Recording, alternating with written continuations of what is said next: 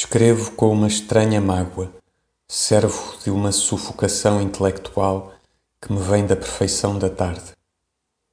Este céu de azul precioso, desmaiando para tons de cor-de-rosa pálido sob uma brisa igual e branda, dá-me à consciência de mim uma vontade de eu gritar.